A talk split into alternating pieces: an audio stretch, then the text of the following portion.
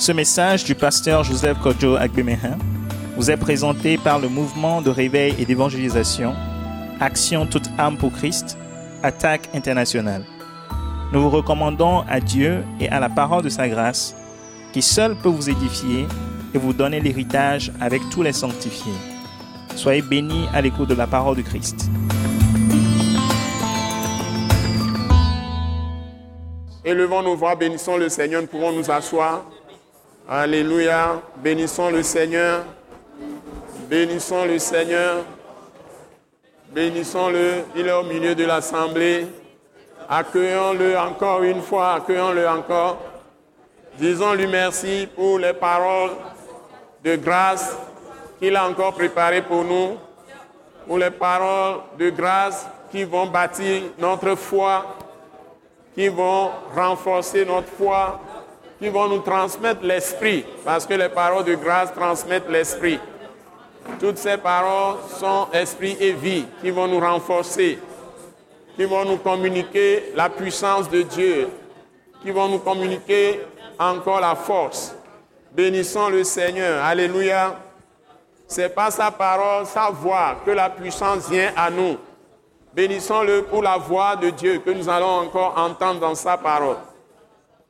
Dites, Seigneur, Père céleste, merci pour ta voix que je vais encore entendre dans tes saintes écritures ce soir, pour bâtir ma foi, pour bâtir ma vie, pour me communiquer la puissance de l'Esprit qui est déjà en moi, pour m'asseoir dans la puissance, pour m'asseoir dans la gloire, pour manifester ta présence, te manifester partout dans les nations, par le nom puissant de Jésus. Merci de ce que tu vas me donner des révélations. Merci Seigneur pour la présence de ton Saint-Esprit, non seulement en moi, mais en ce lieu où je suis avec tous mes frères et sœurs en Christ. Que grandement encore ce soir, tu vas manifester tes mystères à nous tous par ton Saint-Esprit et tu vas nous enseigner d'une manière particulière pour que nous maîtrisions tous ces quatre éléments que tu es en train de nous enseigner, un fondement, trône, porte, autel, pour nous asseoir réellement dans la puissance, dans l'autorité que tu nous as communiquée en Christ Jésus, pour exercer l'autorité que tu nous as donnée pour exercer la puissance que tu nous as donnée, afin de libérer tous les captifs de la terre. Merci de ce que tu es là pour faire encore ce ministère en nous et en, nous tous ce soir, au nom puissant de Jésus. Oh Seigneur, merci. Père céleste, merci. Nous te donnons toute la gloire. Nous bénissons ton Saint-Nom, Père céleste, toi qui nous as préparés et qui nous a donné ce beau rendez-vous de te rencontrer ce soir, dans ta présence glorieuse par le Saint-Esprit. Seigneur, merci pour chacun de nous. Merci Seigneur. Père Saint, maintenant nous nous confions à toi. Fais ton œuvre inouïe encore ce soir au milieu de nous. Que ta grâce abonde en chacun de nous et sur nous et se répande à partir de ce lieu sur tout le pays où nous sommes, tous les pays d'Afrique, d'Europe, d'Asie, d'Amérique, toutes les îles du monde entier reçoivent ta visitation en esprit partout. Le nom de Jésus-Christ est annoncé, prêché, enseigné. Partout, ta parole de vie que tu nous as confié de donner en ce lieu, la parole de la croix qui nous permet d'entrer dans le royaume et d'établir notre autorité dans ce royaume et régner dans la présence avec Christ. Seigneur, merci de ce que cette parole remplit le monde entier aujourd'hui. Et tu es en train de travailler dans des hommes, dans des femmes, dans des jeunes filles, des jeunes hommes, des adolescents, même des enfants que tu as associés sur toute la terre à ton plan merveilleux de rédemption fini, exécuté en Jésus-Christ.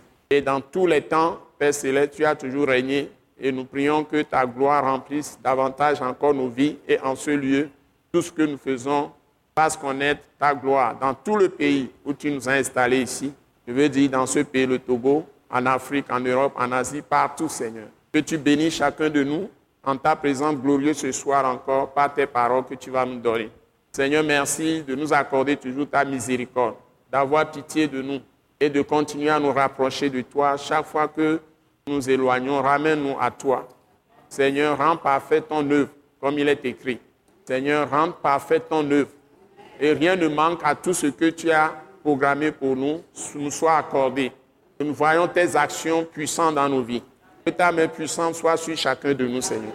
et tu accomplisses les saints des saints de ton cœur pour lesquels tu nous as appelés et formés en Jésus-Christ. Seigneur, que nous soyons à la hauteur de l'onction que tu nous as donnée, c'est-à-dire des responsabilités auxquelles tu nous as appelés dans le corps du Christ. Que personne ici ne manque de ta lumière. Et merci pour ta présence et tout ce que tu vas faire ce soir. Au nom puissant de Jésus. Amen. Acclamons le Seigneur très fort. Alléluia.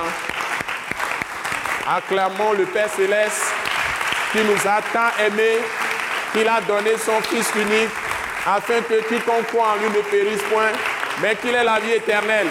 Le Père de notre Seigneur Jésus-Christ, qui est notre Père, notre Dieu, qui est en, en nous par son Saint-Esprit, par le nom puissant de Jésus, qui s'est révélé à nous comme le Père miséricordieux, compatissant, plein de tendresse pour nous, de grâce, de bonté.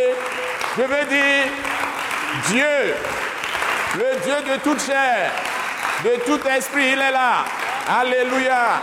Le Père céleste, nous l'accueillons. Et enchaînons avec l'accueil du roi des rois, le Seigneur des seigneurs, le Fils du Dieu vivant, le Christ, le Messie, il est là. C'est lui qui s'est livré à la croix pour nos péchés. Il a obéi au Père céleste en toutes choses. Et il a abandonné sa couronne de gloire. Il est descendu dans une chair méprisable, comme autres, comme les nôtres. Et il s'est livré à la croix. Et il a expié toutes nos offenses, nos péchés, nos iniquités, nos transgressions. C'est lui, par son sang, qui nous a délivrés de la puissance du péché, de la puissance de la mort, de la puissance de la maladie, de la puissance des ténèbres, de la puissance de la loi, et nous a libérés de toutes les malédictions. Alléluia. Je veux dire, Jésus de Nazareth, il est dans la salle. Il est là. Jésus de Nazareth. C'est lui, c'est en lui que nous avons été rachetés, nous avons été libérés, nous avons été rendus libres par la puissance du Saint-Esprit. Alléluia. Accueillons maintenant le gouverneur du royaume et qui nous conduit dans les profondeurs de Dieu. Le Saint-Esprit, l'Esprit de Jésus, l'Esprit de Christ, l'Esprit de Dieu, l'Esprit du Dieu Tout-Puissant. L'Esprit de Dieu, il est là nous enseigner. Alléluia. Alléluia. Alléluia. Amen, amen, amen. Tu donnes la main à ta soeur ou à ton frère à côté. Tu lui dis bienvenue dans la présence glorieuse de Dieu ce soir. Et tu es abondamment béni déjà. En l'avance par la parole. Bienvenue dans la présence glorieuse de Dieu en Jésus-Christ. Tu es béni déjà en abondance. Bienvenue dans la présence glorieuse de Dieu. Hein? Bienvenue dans la présence glorieuse de Dieu. Tu es déjà abondamment béni à l'avance par la parole. Bienvenue dans la présence glorieuse de Dieu. Bienvenue dans la présence glorieuse de Dieu. Alléluia. Bienvenue dans la présence glorieuse de Dieu. Alléluia. Hein? Donc, nous sommes vraiment dans la joie. Alléluia. Alléluia. Donc, nous avons commencé vérité, principe numéro 20. 4. Et j'ai beaucoup de choses à dire et vous verrez que le prochain, le prochain thème va enchaîner cela. Mardi, nous sommes le 26 avril 2016. Nous sommes à quelle heure? 19h25. Vérité, principe, vérité, principe, numéro 24. Nous l'avons libéré. Dites-le-moi. Un, deux, trois, go. La présence de Dieu.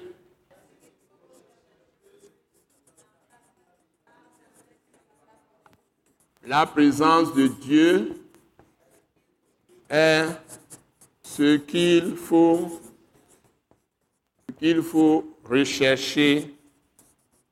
Ce n'est pas par des efforts personnels, c'est pas la grâce, tout ce que Dieu a besoin de trouver chez vous. Je vais vous le révéler ce soir. Nous avons le repos en Dieu, mais aussi Dieu veut avoir du repos en nous. Ça, je ne vous ai pas dit ça encore. Dieu veut aussi avoir du repos en l'homme. Parce que quand David voulait construire une maison pour Dieu, il ne voudrait plus que la tente de Dieu circule partout. C'est comme on trimballe Dieu un peu partout. Et il voulait construire une maison à Dieu, là où Dieu peut se reposer. Et ça a une grande signification. Il y a des gens qui ne donnent pas de repos à Dieu. C'est très curieux de parler de l'homme qui ne donne pas de repos à Dieu, mais c'est aussi une réalité. Donc, au point que on peut attrister Dieu, et c'est ce que le Nouveau Testament nous révèle. Ça se trouve dans Éphésiens chapitre 4. Hein, qui peut me dire le verset N'attristez pas le Saint-Esprit de Dieu. Donc, si tu attristes Dieu, Dieu ne peut plus agir en toi et pour toi. Verset 30. Je sais avant de vous demander. Donc, Éphésiens 4, 30. La Bible dit N'attristez pas le Saint-Esprit de Dieu. Dieu est esprit. Non? Il est saint, trois fois saint, c'est pourquoi on l'appelle Saint-Esprit. On dit simplement aussi l'Esprit. Donc, c'est toujours Dieu. L'Esprit, E majuscule. Donc, c'est toujours Dieu. Donc, je commence ce soir avec un, le texte de Jean, chapitre 4, verset 24, que nous allons lire. Je me contente pour le moment du verset 24. Jean, chapitre 4, verset 24. Donc, nous devons tous être assurés de ce que Dieu est. Et l'intelligence humaine ne peut pas dire ce que Dieu est. Parce que la Bible, la même Bible nous dit, dans le testament que nous avons, qu'on appelle le Nouveau Testament, hein, le testament, Jésus est mort, il nous a laissé un héritage, donc sa dispensation, c'est-à-dire le ministère de Jésus qui a commencé depuis sa naissance et jusqu'à présent, et il a été s'est livré à la mort pour nos offenses, nos péchés, il les a expiés à la croix, il nous a rachetés par son sang, il a établi l'Église, il est ressuscité des morts, il a envoyé le Saint-Esprit, il a établi l'Église, et son ministère continue. C'est lui toujours qui continue le même ministère qu'il faisait quand il était dans la chair, en venant dans des corps. Il vient dans votre corps quand vous avez cru en lui, il est en vous, par son esprit qu'on appelle le Saint-Esprit. Il est Dieu, donc c'est lui qui agit à travers nous. Jésus de Nazareth qui continue son ministère. Donc il est venu nous révéler la vérité et c'est tout ce qu'il a dit qui est la vérité. Et personne avant lui n'a révélé la vérité, même pas les prophètes. Parce qu'il travaillait sur la base de la loi. Et la loi n'est pas la vérité. C'est la parole de Christ qui est la vérité. Donc, c'est lui qui est Dieu, parfaitement Dieu. Il s'est fait homme. Et quand il est mort pour nos, nos nos péchés, il est ressuscité. Il vit toujours dans la gloire. Maintenant, il a fait l'expérience de la souffrance des hommes. Donc, il peut compatir à nos souffrances et nous secourir. C'est ce que Hébreu 2 dit. Donc, il s'est identifié à nous. Donc, il a uni la divinité qui est la de Dieu avec le corps physique humain. Donc, il a uni le ciel et la terre. Il en a fait ce qu'on appelle, la Bible appelle un nouvel homme. Donc, nous sommes dans cette dimension du nouvel homme qui est Christ lui-même. Il est Dieu, mais il s'est fait parfaitement et il a réuni les deux, divinité et humanité, en un seul corps. Et maintenant, il ne fait plus de distinction entre les hommes. Il n'y a pas un peuple à part pour lui, maintenant, qui est Israël comme avant, et les autres sont ses ennemis. Non, non, non, non. Maintenant, avec le nouvel homme, il, veut, il a uni tout le monde dans un même corps. C'est comme une institution, et, ou bien une entreprise qu'il a créée et qu'il appelle lui-même sa maison son habitation en esprit. Donc, il forme un royaume. Un royaume, c'est bien, il y a un territoire et puis il y a des gens qui sont dans ce territoire. Et il remplit maintenant toute la terre de sa glorieuse présence. Donc, c'est lui qui est le propriétaire de la terre. Il peut chasser tout homme de toute terre. Tous les conflits que vous voyez, les guerres actuelles avec les migrants, les déplacements des populations, avec les réfugiés, tout ce que vous entendez, Dieu est en train d'exercer ses jugements sur toute la terre. Et le retour de Jésus est très proche. Donc vous devez lever vos têtes maintenant et dire que votre délivrance est proche. Parce que Jésus revient. Donc c'est lui qui gouverne. Je vais vous le prouver dans cette séance. Même si les idolâtres font les idoles et tournent leur dos à Dieu, ne reconnaissent pas Jésus, c'est Jésus qui gouverne leur vie. Je vais vous le prouver dans cette séance. Donc, dans ma compréhension de Dieu, il n'y a rien qui puisse arriver quelque part qui est à l'insu de mon Dieu, c'est-à-dire de Jésus. Il détient toutes les vies dans sa main. Et personne ne meurt sur cette terre à l'insu de Jésus. Personne ne naît non plus à l'insu de Jésus. Il n'y a pas un seul événement qui se passe dans une maison, dans une famille, ou bien dans l'église, ou hors de l'église, dans un service, dans une entreprise, ou dans un gouvernement, sur cette terre, à l'insu de Jésus. Je voulais vous le dire. Donc, ne classez pas Dieu dans une armoire quelque part et vous croyez que c'est le diable qui est en train de gouverner le monde. C'est un mensonge du diable lui-même. C'est Jésus qui gouverne le monde.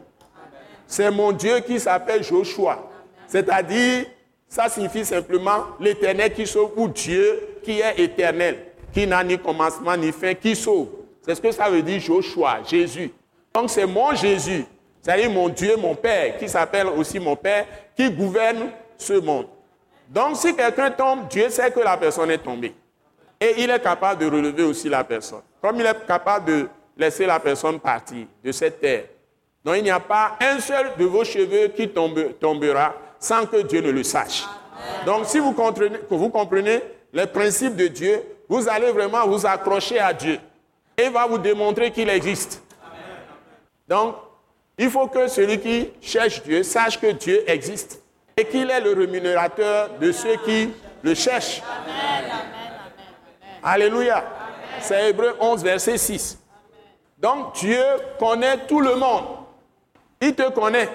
Il me connaît tes pensées secrètes, il sait tout à l'avance. Même jusqu'à la fin de ta vie, avant même que tu ne naisses, il t'a connu jusqu'à la fin de ta vie. Tout est écrit avant que toi tu ne viennes. Sinon, comment peut-il dire dans Éphésiens chapitre 2, verset 10, que Dieu a préparé d'avance des bonnes œuvres afin que nous les pratiquions Donc, le plan particulier de ta vie est déjà écrit à l'avance, avant que tu ne naisses. Donc, maintenant que tu es né et que tu as cru en Jésus-Christ, il n'y a plus de hasard dans ta vie. Personne ne peut toucher un seul de tes cheveux sans la permission de Dieu lui-même. Il faut que les choses soient claires pour nous tous. Et que tu saches que c'est lui qui t'a choisi. Il t'a connu d'avance. Il t'a appelé pour faire de grandes choses dans ta vie. Tes desseins sont toujours les meilleurs. Alléluia. Donc, nous allons lire le texte. Hein, Jean chapitre 4, verset 24. On va lire ça ensemble. 1, 2, 3, go. Dieu, est esprit, et il faut que ceux qui l'adorent l'adorent en esprit et en vérité. Oui. Donc, la chose la plus difficile aux hommes, non pas de comprendre même, ou non pas de savoir, mais de considérer, j'utilise le mot considérer, c'est de savoir que Dieu est esprit.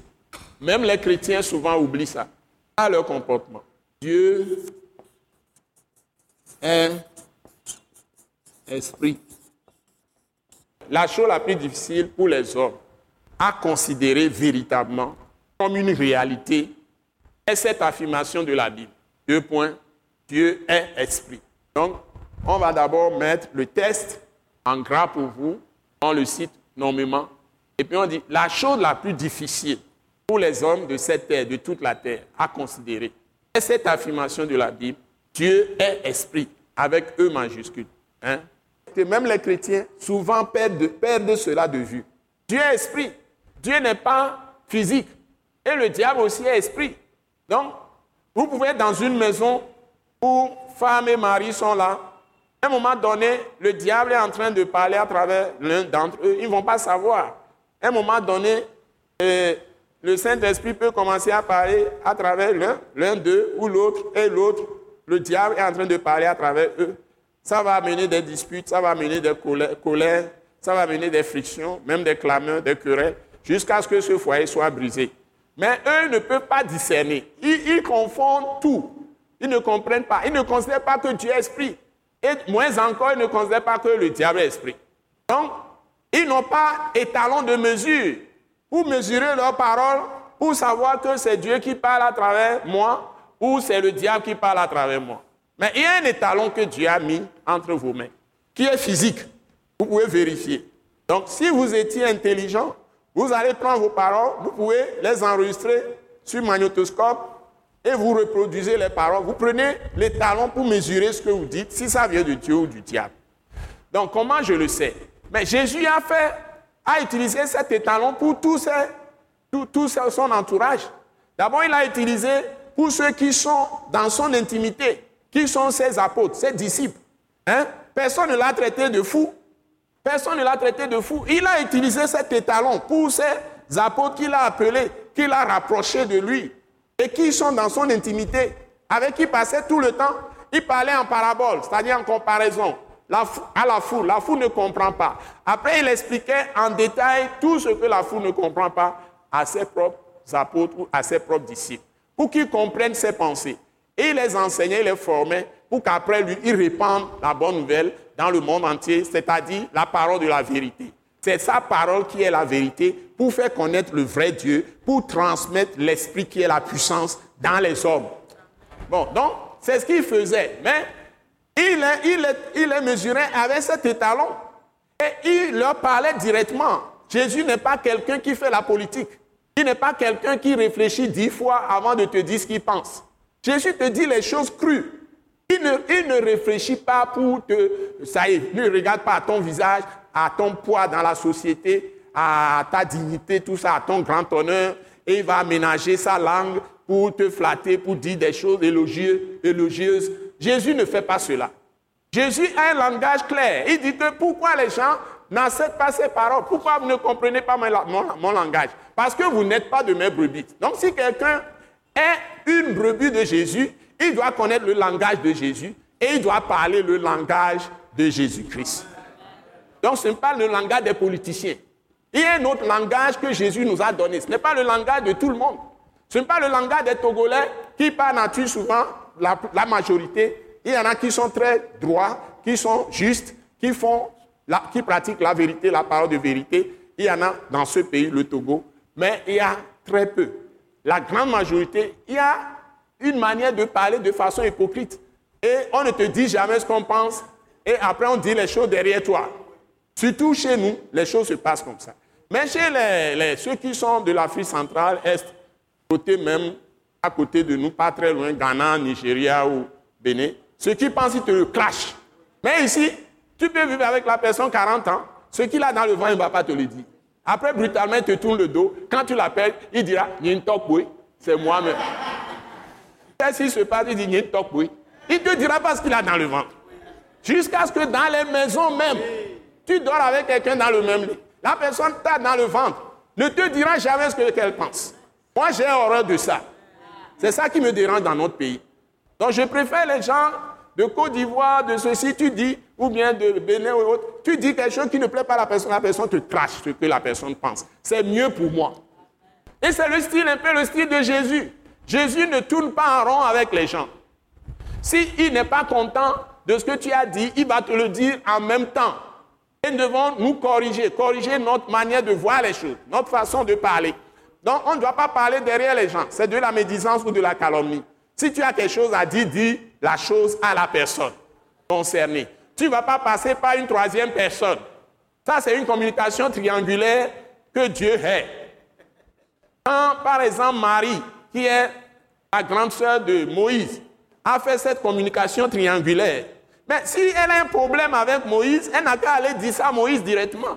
Pourquoi elle, va aller parler à Aaron qui est aussi un grand frère? Ils sont tous les, trois, même père, même mère. Moïse est le plus petit, mais Dieu a choisi Moïse pour conduire le peuple. C'est lui le conducteur. En quelque sorte, c'est lui le Messie, à travers lequel Dieu libère tout le pays. Donc il avait autorité sur tout le monde. Peu importe grand frère, grand sœur, Dieu ne regarde pas à la tête. Alléluia. Il regarde au cœur. Il choisit qui veut. Vous voyez? Donc, pourquoi alors, s'il avait, il avait déjà eu Sephora comme femme, après il a renvoyé Sephora. C'est écrit dans la Bible noir sur blanc. Exode chapitre 18. Il a renvoyé Sephora. Après, il prend une femme éthiopienne. Hein? On a bien écrit, Éthiopie et Madian, ce n'est pas le même pays. Il a pris une femme éthiopienne. Oh, la loi dit on ne divorce pas. Bon, mais Moïse a pris une autre femme éthiopienne. Maintenant, Marie trouve bien de dire qui est-il C'est lui seul qui va nous diriger. C'est lui seul qui a le Saint-Esprit. Dans sa pensée, Moïse est disqualifié. Donc il faut renvoyer Moïse de l'église. S'il a une église, il faut fermer l'église. Dieu dit quoi? Qui es-tu qui juge mon serviteur? Et il a frappé de lèpre. Frappé de lèpre. Et c'est encore Moïse qui va prier pour que Dieu la guérisse. Donc vous voyez, sinon elle serait morte là-bas immédiatement. Et les gens ne lisent pas la Bible. Donc la pensée de Dieu n'est pas notre pensée. Les dons de Dieu sont irrévocables. Ce n'est pas nous qui avons choisi Dieu, c'est Dieu qui nous a choisis et qui nous a appelés avant que le monde ne soit. C'est ce que la Bible dit. Avant que Jésus ne vienne dans le monde, Dieu nous avait déjà choisis. Il connaît le nombre exact. Le jour, le dernier qui doit être sauvé par Christ entre dans le royaume. Jésus revient tout de suite et tout sera fini. Il connaît le nombre exact, Dieu. Et personne ne connaît le dernier jour. Ça va sonner moment donné et plus personne n'entrera dans le royaume. Et Jésus revient et tout sera totalement changé. Et tous ces désordres dans le monde seront arrêtés pour toujours. Donc nous avons une espérance qui est devant nous. Hein? Alléluia. Alléluia. Donc, si les hommes pouvaient considérer que Dieu est esprit, ils auraient fait beaucoup de grands pas. Et ils vont rechercher beaucoup plus la présence de ce Dieu qui est esprit. Et c'est une affaire d'esprit. Et l'esprit, il est non seulement Dieu esprit, mais il est aussi la vérité. Jean 17, 17. Notre Dieu est la vérité. Mais avant tout, il est esprit. C'est-à-dire, il est une personne parfaite que tu peux voir, il se manifeste, il prend différentes formes. Tu sauras que c'est Dieu que tu as vu. Ou bien il envoie son, son ange, l'ange de l'éternel, qui arrive. C'est lui-même. Mais il se présente sous une forme. Il peut se présenter sous la forme d'un homme. Quand tu le vois, tu ne vas pas savoir. Les anges, quand ils apparaissent, ils n'ont pas un air bizarre. Ils ont quand même les traits des hommes, comme un homme normal peut venir. Il peut venir frapper à ton portail et te demander à boire.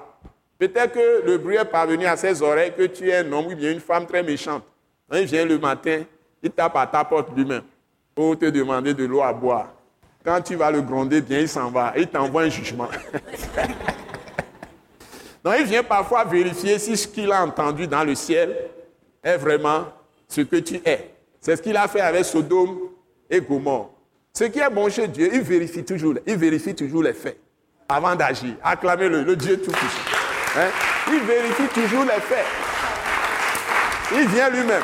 C'est pourquoi il est venu en personne expérimenter hein, la boue dans laquelle nous étions, toutes les souffrances, pour compatir à toutes nos faiblesses, c'est-à-dire nos infimités et nous libérer.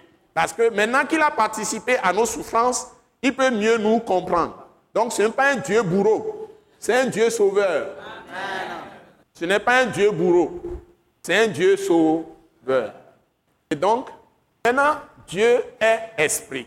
Quelle implication? C'est que de tout temps, Dieu n'a pas quitté sa création. Donc, il n'est pas limité. Il est partout à la fois. Si tu vas dans le sol, même le, par exemple, tu vas dans le sol, au point que tu peux faire une opération. Tu creuses, tu creuses, et quand tu es parti dans le sol, tu, dis, je veux rien avoir avec Dieu. Donc, tu ne vas pas faire un trou, faire euh, un bâtiment sous-sol avec briques, tout ça, béton, pour rester à l'intérieur, l'air vient, tu respires. Tu peux aller dans le sol et mettre du sable sur toi complètement. Mais là encore, tu vas voir Dieu là-bas. Tu peux aller au fond de la mer. Même là, tu vas le rencontrer. Parce que quelqu'un est allé au fond de la mer et il dit qu'on le jette dans la mer, il croyait qu'il allait fuir de la face de Dieu. Il s'est même retrouvé dans le ventre d'un gros poisson. Et Dieu était encore là, il peut le prier dans le ventre du gros poisson. Et Dieu l'a entendu, a entendu sa prière étant dans le ventre du gros poisson. Et Dieu l'a sauvé parce qu'il a prié. Il s'est repenti dans le ventre du poisson. Il s'appelle comment? Donc c'est des mystères. Tu peux aller dans les airs, quelque part, cacher n'importe comment. Si tu pars là-bas, Dieu va entendre. Tu vas dans le trou, il est là. Tu vas dans l'eau, il est là. Même si tu es dans le feu, comme les trois amis de Daniel, il peut venir dans le feu et être avec toi. Et le feu ne va pas te brûler. C'est-à-dire que Dieu est partout parce que il est esprit. Le feu ne peut pas le brûler parce qu'il est lui-même le feu. Donc son feu éteint l'autre feu. Son feu éteint le feu du diable. Vous me suivez? Et un feu et feu. Le feu de Dieu absorbe, avale le feu du diable. Donc, Dieu est capable de tout. Et il est esprit. C'est pourquoi il veut dire ce qu'il faut rechercher le plus dans toute ta vie, si tu es vraiment saint. Je suis au sommet en quelque sorte de ce thème. Comme je vous l'ai expliqué la dernière fois. Tout ça, c'est les mêmes choses. C'est-à-dire que tout est aligné. il y a des liens très forts entre les quatre. Fondement, le thème de cette session que nous avons traité, fondement, trône, porte, hôtel. Mais ce que je vous ai dit, c'est ce que nous recherchons. L'hôtel, c'est la présence de Dieu. L'hôtel, c'est la présence de Dieu. Mais tu ne vas pas à l'hôtel si tu n'es pas dans les fondements. Donc les fondements te connaissent à l'hôtel, mais l'hôtel révèle les fondements. Et si tu es assis sur les fondements, donc l'autel va agir pour toi, tu seras sur des trônes et tu deviens une porte pour les autres. Ça y est, les introduit dans les bénédictions de Dieu. Sinon, tu ne peux pas être utile à l'humanité. Tu ne peux pas recevoir de révélations. Donc ce thème, c'est le thème qui suit l'onction, qui est le thème avec l'onction qui vous met dans la puissance, dans l'autorité. Bon, les autres vous préparent. Ça, ça vous met directement dans l'action avec Dieu, en faveur des humains, pour libérer tous les captifs de la terre. Vous voyez Donc quand l'autel joue pour vous, c'est-à-dire l'esprit, l'autel c'est l'esprit. Parce que c'est à l'autel que tu peux parler avec Dieu et que Dieu peut te communiquer ses secrets. Et c'est à l'autel que Dieu te donne sa puissance. C'est à l'autel que Dieu te donne l'autorité. Mais ce qui t'amène à l'autel, ce sont les fondements. Et maintenant, quand tu es dans les fondements à l'autel, tu peux maintenant dominer. Tu deviens grand et tu règnes. Et tu es élargi, quoi. Tu es gras. Saint-Esprit, tu es gras. Dieu m'a donné une grande révélation un jour et il m'a montré euh, ma grosseur. Et il m'a montré un boubou tellement large. Je dis, mais je ne suis pas gros comme ça. Mais après, j'ai compris. tu es gras. Tu es large, quoi. En esprit. Et tu es géant. Tu es, haut. Donc, tu écrases les, les, les, les petits serpents ou les gros serpents même du diable, quand tu mets les pieds, les serpents gémissent sous tes pieds. En esprit. C'est là où Dieu veut vous amener. Et il donne, la prophétie. Il dit, voici, Luc 10, 19, je vous ai donné le pouvoir. C'est déjà décrété du ciel. Dieu, je, je décrète que tous ceux qui croiront en Jésus-Christ, je leur ai donné le pouvoir de marcher sur les serpents, sur les scorpions, sur toute la puissance de l'ennemi, et rien ne peut leur nuire. Mais c'est la prophétie, ça. C'est une parole prophétique. Maintenant, Romains 16 vient, vient. D'abord, Romains 16, 20 ne commence pas par Romains 16, 20. L'épître ne commence pas par Romains 16, 20. L'épître ne commence pas par la parole de Romains 16, 20. L'épître commence par Romains chapitre 1, verset 1. Et te révèle de façon théologique, c'est-à-dire de façon biblique, bibliquement organisée, pas de la manière théologie des hommes, mais la pensée même de Dieu, comment ça se passe, cette affaire de Jésus. C'est le livre romain qui enseigne mieux toutes les doctrines clés qui concernent Christ. C'est tous les enseignements clés qui concernent Christ que tous les chrétiens doivent posséder. C'est un livre dense, 16 chapitres. Et c'est tellement structuré que ça te présente la parole de la grâce. C'est-à-dire le message de la croix. Le message de la croix. C'est ça qui détruit le diable et de la résurrection de Jésus d'entre les morts, la mort de Jésus sur la croix et sa résurrection d'entre les morts, tous les gains, toutes les facilités et les avantages, les bienfaits que ça te donne. C'est ce que Romains 16 présente. Euh, Romains plutôt le livre, l'épître aux Romains présente. Donc tu passes par le chapitre 1 d'abord. Tu finis, tu vas au chapitre 2, tu finis, tu vas au chapitre 3, tu finis, tu vas au chapitre 4. Mais il ne faut pas lire seulement.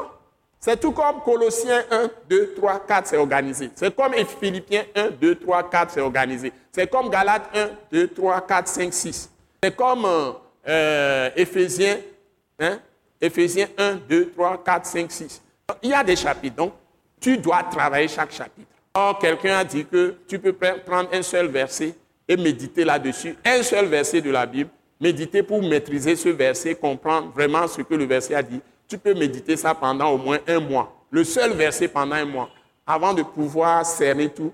Et avec la grâce de Dieu, si tu as un cœur humble pour obéir à Dieu, Dieu te donne la révélation par mystère révélé de ce verset. Un seul verset pendant au moins un mois. Tu médites là-dessus, tu reviens là-dessus, tu prends le dictionnaire, tu prends les livres de conjugaison, tu vois toutes les tournures, les adverbes, tu cherches les sens pour maîtriser et tu pries.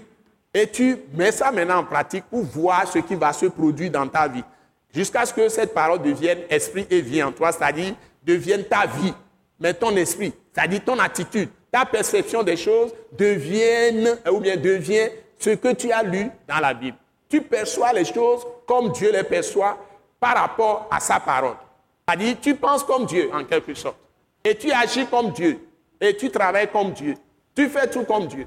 Donc, il est venu se reproduire en nous, en venant à l'homme qui est Jésus-Christ de Nazareth. Donc, toi aussi, il veut exactement comme il a marché sur la terre en Jésus-Christ, il veut marcher sur la terre en toi.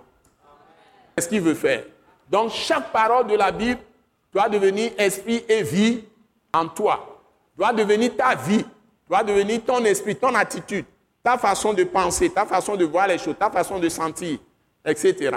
Donc, si tu prends Romains, le livre de Romains, tu commences par le chapitre 1, tu expérimentes ça, tu viens au chapitre 2, tu expérimentes, tu viens au chapitre 3, tu expérimentes, tu viens au chapitre 4, tu expérimentes 5, 5, 5, etc. Le temps que tu arrives à Romains 16, 20, effectivement, certainement, Satan sera écrasé sous tes pieds.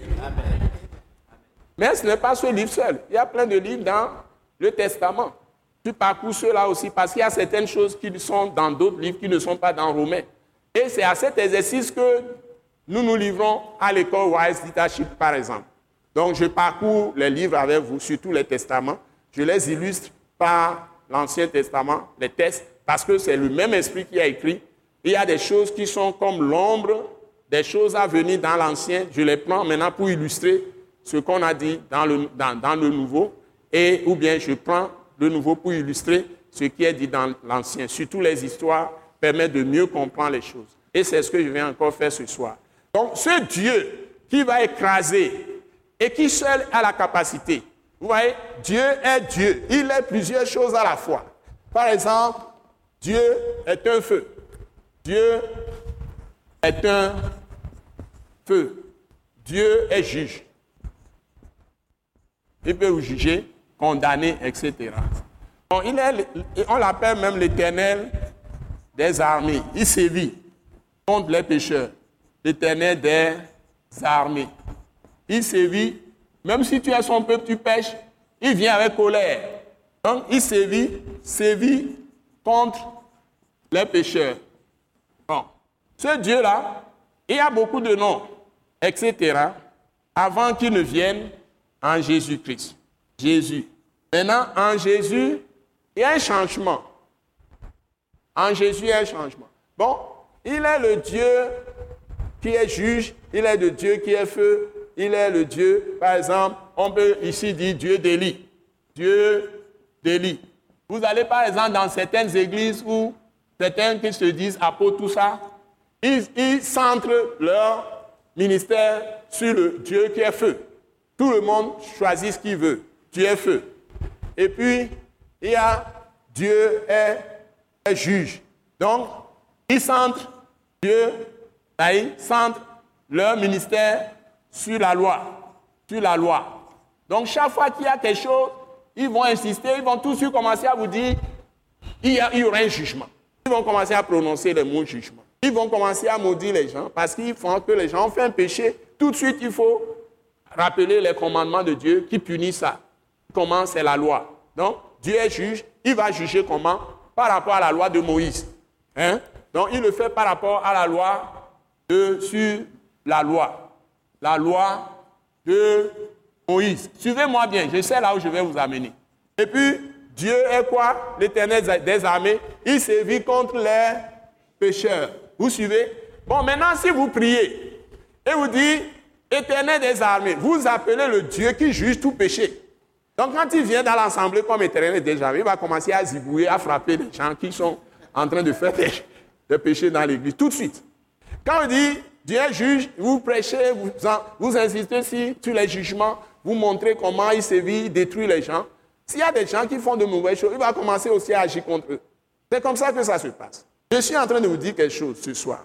Il faut que vous sachiez que nous ne sommes plus dans les temps où Dieu, Dieu est juge, Dieu est pour les chrétiens, nous dans l'Église, et où Dieu est l'éternel des armées qui sévit contre les pécheurs, etc. Mais nous sommes au temps de Joshua, de Jésus. Et ce Dieu-là, on dit, c'est l'éternel qui sauve. Mais l'éternel là, nous, c'est en quelque sorte un qualificatif qu'on lui a donné comme nom. Ce n'est pas son nom même. Parce que Dieu est éternel, on dit l'éternel. Mais ce n'est pas non. Le nom qu'il a donné, les Israélites craignaient, qui, n'utilisent pas, c'est en quatre consonnes. On ne peut pas prononcer même le nom. Les Israélites craignaient tellement Dieu qu'ils n'en prononçaient pas. Mais quand on a traduit ça, on a mis Yahvé. Ce n'est même pas Jéhovah. Jéhovah, c'est le français qui a transformé le nom encore. C'est Yahvé. Yahvé. Bon. Donc, Yahvé, qui est le nom même que Dieu a donné, mais que, à cause de ses services, tout ça, là, les gens avaient peur et ils ont changé ça en l'éternel. Et c'est ça qu'on multiplie. Maintenant, ce que j'ai trouvé dans le Nouveau Testament, qui correspond exactement à ce que Dieu est aujourd'hui dans la dimension du Nouveau Testament, quand les Israélites avaient peur de prononcer Yahvé, ils ont adopté Adonai. C'est Adonai qu'on vous traduit par Seigneur. Le Seigneur. Adonai. Adonai. C'est ça qu'ils ont traduit par le Seigneur. Le Seigneur Dieu. En parenthèse Dieu. Sachant que Dieu même était pluriel, mais il est un. Mais il est une famille. On le sait. Je vous l'avais déjà enseigné à l'école Wise Daship. Donc, Adonai le Seigneur. Et j'ai trouvé exactement que si vous parlez Adonai le Seigneur, vous parlez de, comme le français l'a inclus dans les Bibles, l'éternel des armées. Mais dans le Nouveau Testament, la traduction que j'ai vue, j'ai été étonné de découvrir ça. La traduction que j'ai vue, c'est Seigneur des armées. Et c'est à un seul endroit que ça se trouve dans le Nouveau Testament. À un seul endroit. Vous le trouvez dans Jacques chapitre 5. Jacques chapitre 5. Et c'est dans ça que j'ai trouvé. Donc, ces gens qui font les choses sur la terre, ils méprisent les autres. Hein? Dieu qui est juge en ce moment, le Seigneur des armées, ils peuvent le trouver sur, son, sur leur chemin et qui va leur rendre un jugement.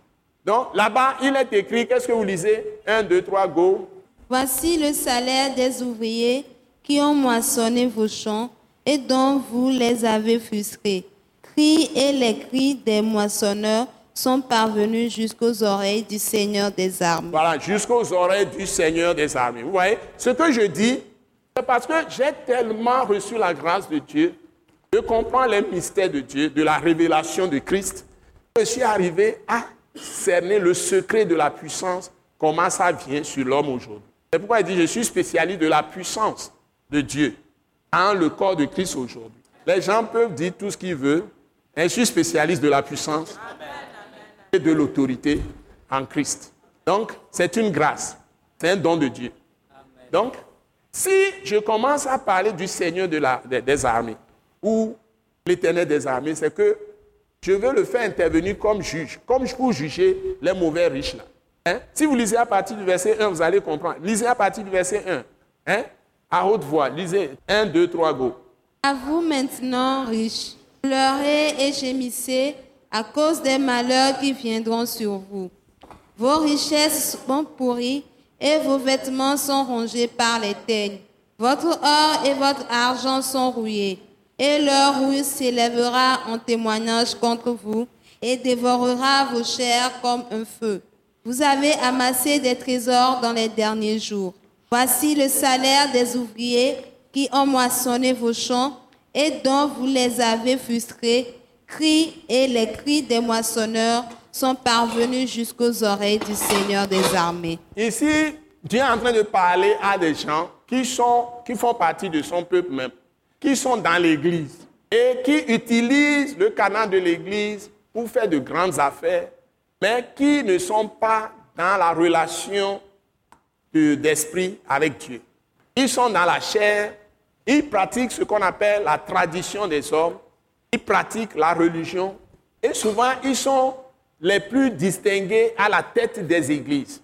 Ils sont des gens qui donnent de l'argent à des religieux pour bâtir des temples, pour bâtir des églises, pour faire beaucoup de choses. Mais leur attitude dans les pays, c'est pour dominer. Ils sont dans les réseaux les plus mafieux. Ils sont même parfois participants et membres de sept pernicieux, des sociétés secrètes, plein de choses. Et ils ont des femmes qu'ils ont placées dans les églises ils exigent que ces femmes soient dans des églises, il y a des lois où les femmes sont bien liées, leurs sont bien, sont bien soumises, tout ça. Ils peuvent même avoir plusieurs femmes, ça ne les dérange pas. Mais ils sont les plus respectés. On ne parle jamais de ces gens-là. Et c'est eux qui persécutent même les honnêtes saints qui sont des vrais chrétiens qui servent le Seigneur par le Saint-Esprit, l'Esprit de Dieu. Ils les persécutent, ils savent que leurs actions peuvent réveiller la masse parce qu'ils dominent les gens, ils frustrent les gens, c'est-à-dire ils ne pratiquent pas la justice, ils ne pratiquent pas la vérité, ils ne pratiquent pas la lumière, ne pratiquent pas la vérité, ils ne pratiquent pas la lumière, ni la justice, ni la droiture, etc. Mais ils sont les plus respectés de la société. Et tous les pays les décorent, ils reçoivent même les décorations. Vous me suivez? Donc il y a plein de ces gens qui portent de bons noms de chrétiens, dimanche, tous les dimanches, ils vont à, tous les, toutes les cérémonies de funérailles, patati patata. Ils peuvent faire quelques actions de bien-être ou de ceci, social, tout ça, mais devant Dieu, Dieu connaît comment ils ont amassé leur richesse. Et maintenant, pour eux, pour la première fois, vous pouvez fouiller tout le Nouveau Testament. Je n'ai pas vu quelque part qu'on parle d'éternel des armées, Seigneur des armées, Dieu des armées. C'est seulement à cet endroit. Et ça appelle des jugements sur des gens. Donc, si vous voulez prier Dieu, je n'ai jamais vu Jésus invoquer éternel des armées. Je n'ai jamais vu les apôtres faire ça. Je n'ai jamais vu nulle part qu'on a invoqué un autre nom que Père. Et quand l'apôtre Paul ouvre chaque épître, il commence que l'amour du Père, la grâce de notre Seigneur Jésus-Christ et la communion du Saint-Esprit vous soient multipliés, vous soient accordés, etc. C'est toujours ou la paix de Christ, l'amour du Père, etc. Et c'est toujours Père. Donc Dieu est ton Père. Donc la révélation de Dieu comme Père est fondée sur un terme qui est dans la Bible, qui s'adapte ou bien qui se rapporte uniquement à la personne de Jésus-Christ. C'est Isaïe qui a été le premier à l'annoncer. Et c'est ce que je vais vous révéler ce soir. Je l'ai fait en vous donnant Romains 16. Maintenant, je vais mettre le clou en vous le confirmant par un, ancien test. Un ancien test que vous n'allez pas penser. Et je vais donner ça ce soir même. Un ancien test. Et je vais revenir à la suite, faire la suite, les séances qui vont suivre. Je vais prendre mon temps pour vous amener dans la dimension où je veux vous amener, pour que vous compreniez comment l'esprit agit. Comment on peut posséder les mystères de l'esprit et marcher dans la puissance de l'esprit. Avec ce thème de cette session, fondement, trône, porte, hôtel. Donc, c'est pour vous centrer beaucoup plus sur comment l'hôtel de Dieu fonctionne. Tout ce que j'ai essayé de faire dans cette session, c'est de vous établir dans l'hôtel même de, Dieu et que vous soyez tous de vrais hôtels hein, vivants et mobiles pour Dieu. C'est-à-dire quand vous mettez les pieds quelque part, le royaume de Dieu est pleinement là-bas. Et que vous seul, vous pouvez détruire tous les autres hôtels qui sont des hôtels diaboliques, sataniques. C'est-à-dire quand vous élevez la voix, vous priez là-bas, tous les autres hôtels sont balayés. C'est comme ça que Dieu travaille, avec ceux qui découvrent son hôtel. Parce que c'est à l'hôtel de Dieu qu'on a la victoire. Quand tu es à l'hôtel de Dieu, personne ne peut te résister. Dis-toi, si je suis vraiment à l'hôtel de Dieu, dis ça. Lève la main. Si je suis vraiment à l'hôtel de Dieu, personne ne peut me vaincre. Aucun ennemi ne peut me vaincre. Et aucun esprit ne peut aller à l'encontre de ma bénédiction. Si je suis à l'hôtel de Dieu, aucun méchant esprit ne peut aller à l'encontre de ma santé. Si je suis vraiment à l'hôtel de Dieu, aucun esprit méchant ne peut me voler mes biens matériels, ma prospérité. Si je suis vraiment à l'hôtel de Dieu, aucun esprit méchant ne peut m'infliger une injustice. Si je suis à l'hôtel de Dieu, aucun méchant ne peut dominer sur moi. C'est-à-dire que si je suis à l'hôtel de Dieu, je suis Seigneur de ceux qui ne connaissent pas Dieu. Ou de ceux qui n'obéissent pas à Dieu. Donc je serai leur patron. Ou leur patronne. C'est ça. Donc si tu es à l'hôtel de Dieu, ça veut dire que Dieu est pour toi. Il est avec toi. Il est, il est sur toi. On dit le Seigneur, ta lumière s'est levée sur toi. Les ténèbres sont partout. Et toi, le Seigneur, ta lumière sur toi.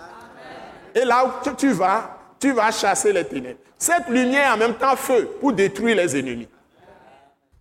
Donc c'est à cela que Jésus vous a appelé, ou le Père céleste vous a appelé en Jésus-Christ. Et ce qui le caractérise, c'est ce que nous avons vu déjà dans Romains 16. Je ne vais pas le répéter. Quand je vais vous donner le test maintenant, on va le découvrir dedans. Et c'est ce terme seul que je cherche à vous communiquer ce soir. Donc soyez attentifs. C'est maintenant que je vais prier. Merci. C'est maintenant que je vais prier. Père Saint, Père Dieu, le moment est venu de donner ce que tu m'as donné pour ton peuple et je prie maintenant que ta grâce inonde cette salle, ton esprit de lumière, ton esprit de sagesse et de révélation dans la connaissance de Dieu soit répandu dans les cœurs et que cette grande vérité remplisse les âmes. Toutes les personnes qui sont ici, les gens qui vont m'entendre à travers les CD, à travers les DVD ou tous ceux qui vont lire les rapports que nous allons faire sur cet enseignement. Seigneur, tu leur communiques la lumière, la vérité. Reçois toute la gloire et que ton Saint-Esprit travaille profondément à chacun de nous, en moi-même, Seigneur, pour leur communiquer toute l'exactitude de ce que tu m'as révélé. Au nom puissant de Jésus-Christ. Amen. Vous prenez votre Bible dans, dans Juge. Donc, deuxième test que nous allons voir. Vous prenez votre Bible dans Juge chapitre 6. On va lire chapitre 6 et chapitre 7. On commence à partir du verset 1. Juge, c'est le septième livre de la Bible. Septième livre de la Bible. Alléluia. Vous êtes tous là? Vous êtes avec nous? 1, 2, 3, go. Les enfants d'Israël firent ce qui déplaît à l'Éternel. Et l'Éternel les livra entre les mains de Madian pendant sept ans. La main de Madian fut puissante contre Israël. Pour échapper à Madian, les enfants d'Israël se retiraient dans les ravins des montagnes, dans les cavernes et sur les rochers fortifiés. Quand Israël avait semé, Madian montait à Amalek et les fils de l'Orient et ils marchaient contre lui. Ils campaient en face de lui, détruisaient les productions du pays jusque vers Gaza et ne laissaient en Israël ni vivre, ni brebis, ni bœufs, ni ânes. Car ils montaient avec leurs troupeaux et leurs tentes. Ils arrivaient comme une multitude de sauterelles. Ils étaient innombrables, eux et leurs chameaux, et ils venaient dans le pays pour le ravager. Israël fut très malheureux à cause de Madian, et les enfants d'Israël crièrent à l'Éternel. Lorsque les enfants d'Israël crièrent à l'Éternel au sujet de Madian, l'Éternel envoya un prophète aux enfants d'Israël. Il leur dit, Ainsi parle l'Éternel, le Dieu d'Israël. Je vous ai fait monter d'Égypte et je vous ai fait sortir de la maison de servitude. Je vous ai délivré de la main des Égyptiens et de la main de tous ceux qui vous opprimaient. Je les ai chassés devant vous et je vous ai donné leur pays. Je vous ai dit, je suis l'Éternel, votre Dieu. Vous ne craindez point les dieux des Amoréens dans le pays desquels vous habitez, mais vous n'avez point écouté ma voix. Puis vint l'ange de l'Éternel et il s'assit sous le térébinthe d'Ophra qui appartenait à Joas de la famille d'Abiézer. Gédéon, son fils, battait du froment au pressoir pour le mettre à l'abri de Madian. L'ange de l'Éternel lui apparut et lui dit, L'Éternel est avec toi, vaillant héros. Gédéon lui dit, Ah, mon Seigneur, si l'Éternel est avec nous, pourquoi toutes ces choses nous sont-elles arrivées? Et où sont tous ces prodiges que nos pères nous racontent? L'Éternel ne nous a-t-il pas fait monter hors d'Égypte? Maintenant l'Éternel nous abandonne et il nous livre entre les mains de Madian. L'Éternel se tourna vers lui et dit, Va avec cette force que tu as et délivre Israël de la main de Madian. N'est-ce pas moi qui t'envoie? Gédéon lui dit, Ah, mon Seigneur, avec quoi délivrerai-je Israël? Voici, ma famille est la plus pauvre en Manassé et je suis le plus petit dans la maison de mon père. L'Éternel lui dit, Mais je serai avec toi et tu battras Madian comme un seul homme. Gédéon lui dit, Si j'ai trouvé grâce à tes yeux, donne-moi un signe pour montrer que c'est toi qui me parles. Ne t'éloigne point d'ici jusqu'à ce que je revienne auprès de toi, que j'apporte mon offrande et que je la dépose devant toi. Et l'Éternel dit, je resterai jusqu'à ce que tu reviennes. Gédéon entra, prépara un chevreau et fit avec un épha de farine des pains sans levain. Il mit la chair dans un panier et le jus dans un pot. Les lui apporta sous le térébinthe et les présenta. L'ange de Dieu lui dit, Prends la chair et les pains sans levain, pose-les sur ce rocher et répands le jus. Et il fit ainsi. L'ange de l'Éternel avança l'extrémité du bâton qu'il avait à la main et toucha la chair et les pains sans levain. Alors il se leva du rocher un feu qui consuma la chair et les pains sans levain. Et l'ange de l'Éternel disparut à ses yeux. Gédéon, voyant que c'était l'ange de l'Éternel, dit, Malheur à moi, Seigneur éternel, car j'ai vu l'ange de l'Éternel face à face. Et l'Éternel lui dit, Sois en paix, ne crains point, tu ne mourras pas. Gédéon bâtit là un hôtel à l'Éternel et lui donna pour nom l'Éternel paix. Il existe encore aujourd'hui à Ophra qui appartenait à la famille d'Abiézer. Dans la même nuit. Donc, attendez, on ne continue pas la lecture. Allons doucement. Hum. Bien-aimés, c'est le jour de votre grâce. Alléluia. Si tu as ta vie, beaucoup d'événements et il y a beaucoup de problèmes, beaucoup de combats, écoutez, et que par la grâce de Dieu au moins, tu crois en Jésus-Christ, je peux te dire qu'il y a encore de l'espérance pour toi. Parce que ce peuple, c'est Dieu qui l'a choisi à travers Abraham. Il a fait des promesses à Abraham, à Isaac, à Jacob, les concernant. Donc chaque fois, il se souvient de ses promesses avant que ceux-là ne naissent. Et il agit toujours envers eux selon sa promesse. Non pas à cause de leur mérite, non pas à cause de leurs œuvres, parce qu'ils étaient incapables d'observer ces lois. Personne ne peut observer en réalité les lois de Dieu si Dieu lui-même n'entre en cette personne et lui donne sa force. Vous voulez que je vous le répète? Personne ne peut réellement faire les commandements de Dieu par lui-même. Personne sur cette terre ne peut le faire. Sauf si Dieu entre en cette personne et lui-même lui donne la force, sa force, la force de Dieu pour faire ses commandements. La personne peut faire ça. Si Dieu retire cette force de la personne, la personne va tomber. C'est ce qui arrive souvent. Je vous donne l'exemple d'Abraham. Abraham était parti sur le terrain des Philistins, dans le pays des Philistins. Le roi qui était là s'appelle Abimelech. Hein? Abraham a fait ça, Isaac a fait la même chose. Hein?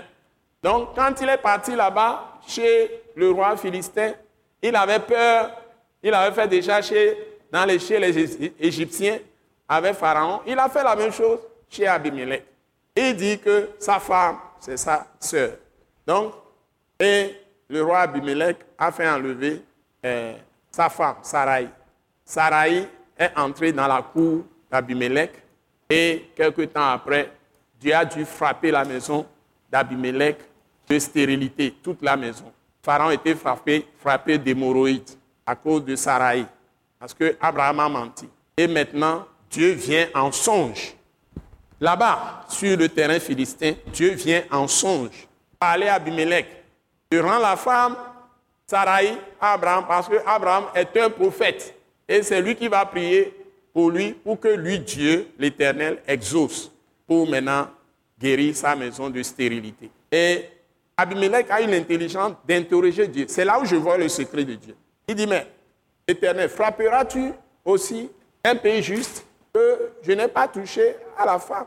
Je n'ai rien fait à la femme. Plutôt, il dit, frapperas-tu? Non, il n'a pas dit, il n'a pas touché. C'est plutôt Dieu qui va le dire.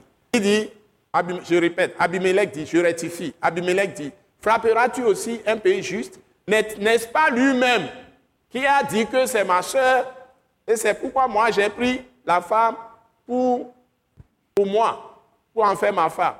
Et Dieu dit qu'il sait qu'il est un pays juste. C'est-à-dire que lui-même, le roi là, il n'est pas mauvais.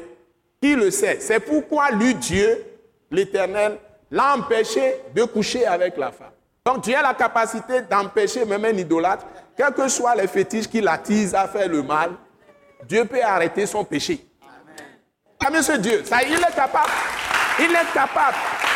Donc, dis-moi, écoute-moi bien. Ne me dis pas que tu es dans cette salle, que tu as un péché, dont Dieu est incapable de t'enlever, de te sortir de ce péché.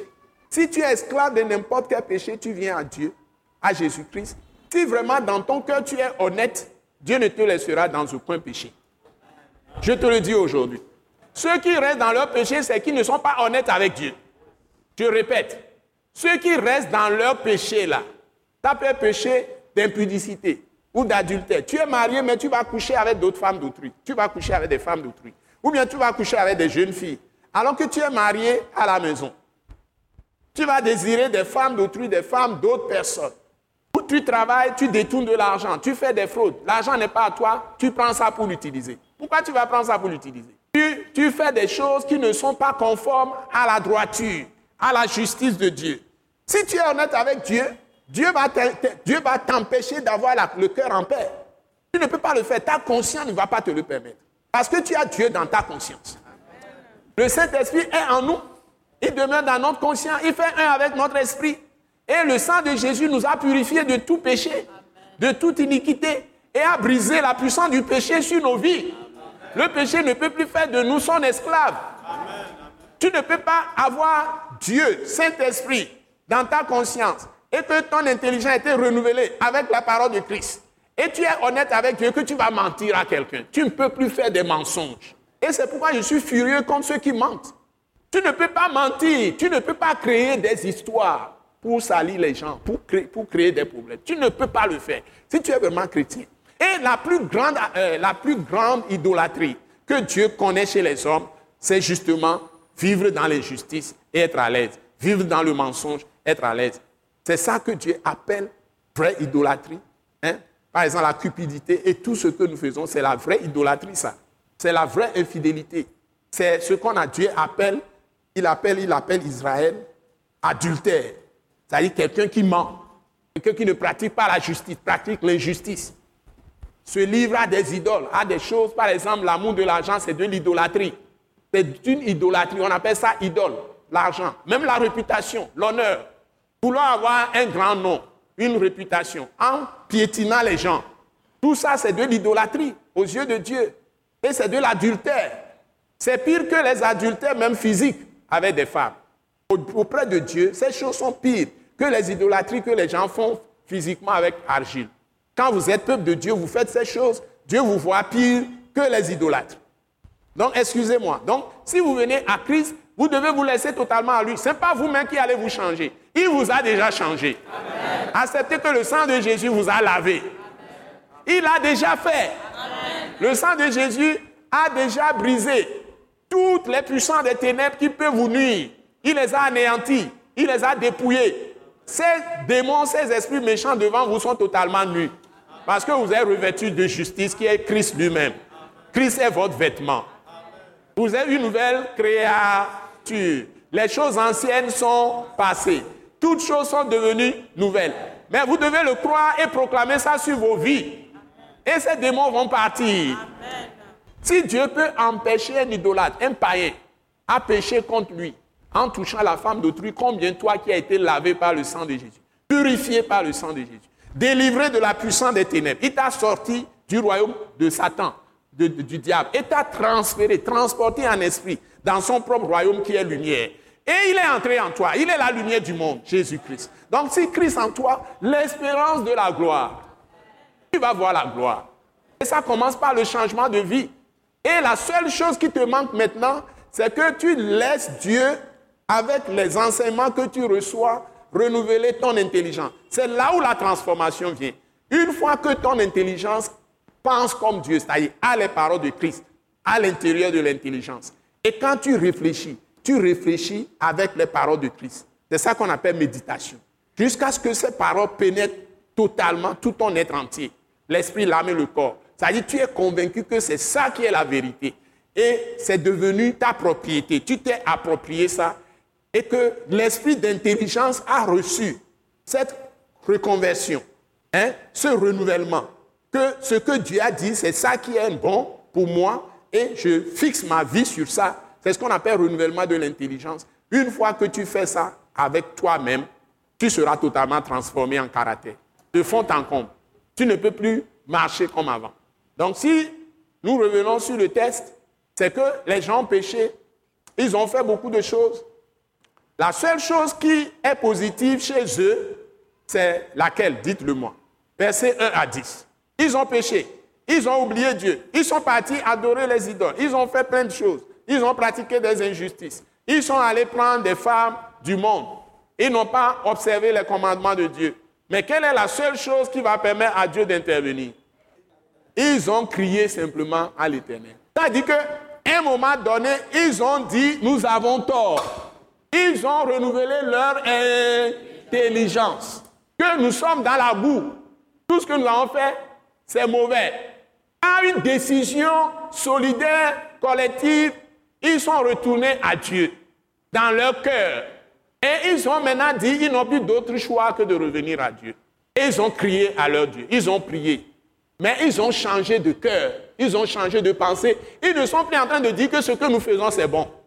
Même s'ils sont encore faibles, au moins ils ont reconnu leur, leur tort. Ils ont reconnu leur mauvaise position, leur mauvaise attitude, leur, mauvaise, leur mauvais comportement, leur mauvaise action.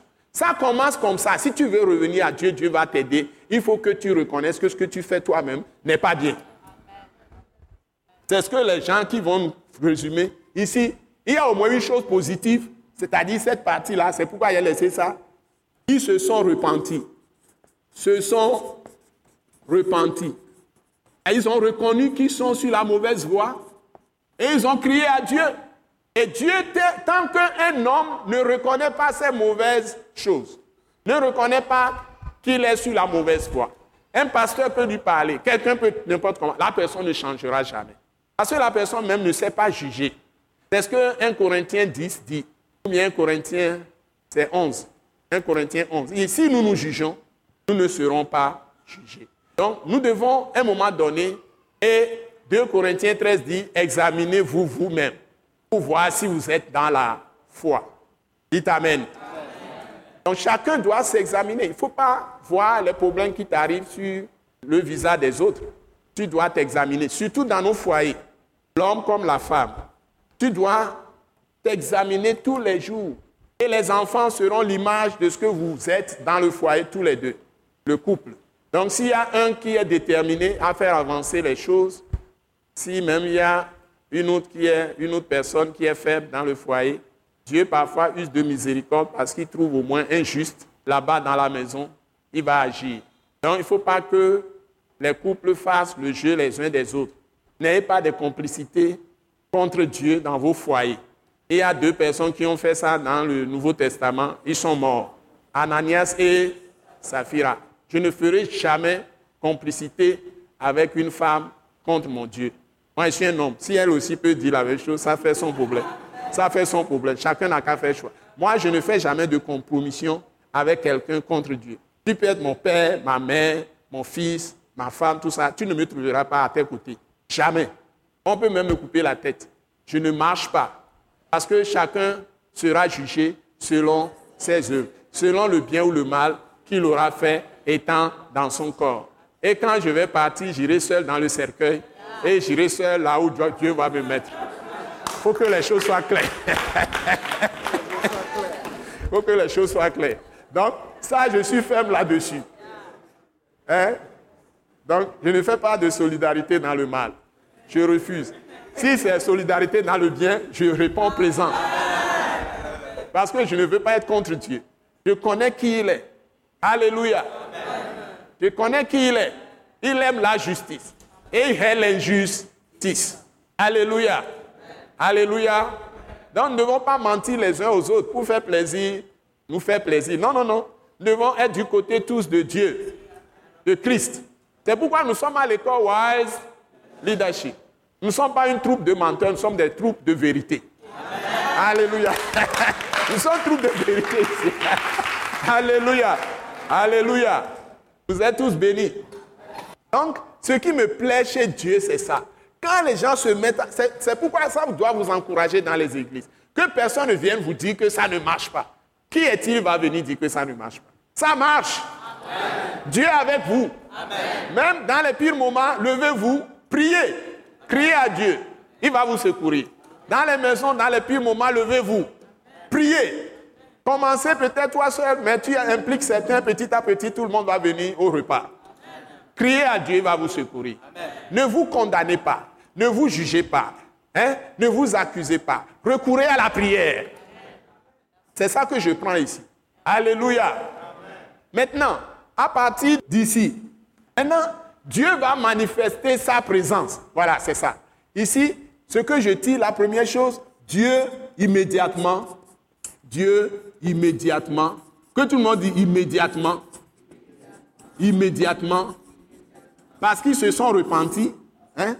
c'est ça que vous devez écrire, parce qu'ils se sont repentis, va manifester sa présence. C'est ce qu'il faut rechercher le plus. Donc, en se repentant, ils ont facilité la manifestation de Dieu. Dieu va manifester sa présence. Vous voyez? Il a envoyé un ange. D'abord, il a envoyé un prophète d'abord pour leur parler.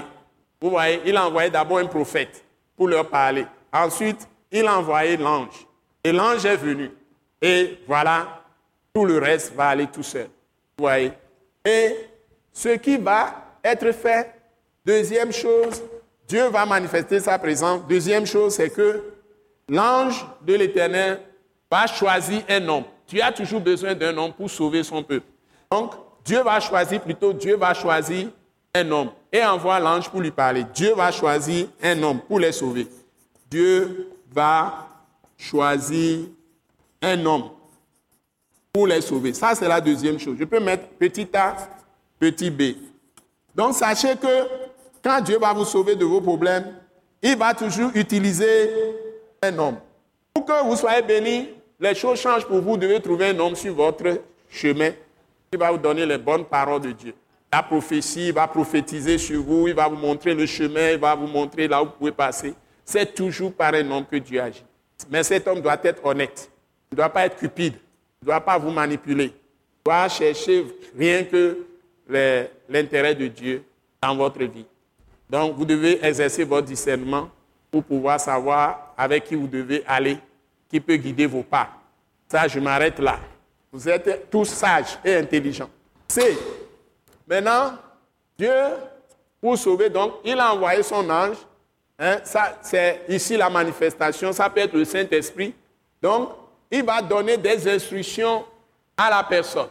Donc, Dieu a envoyé son ange, mais la personne doit aller à l'hôtel.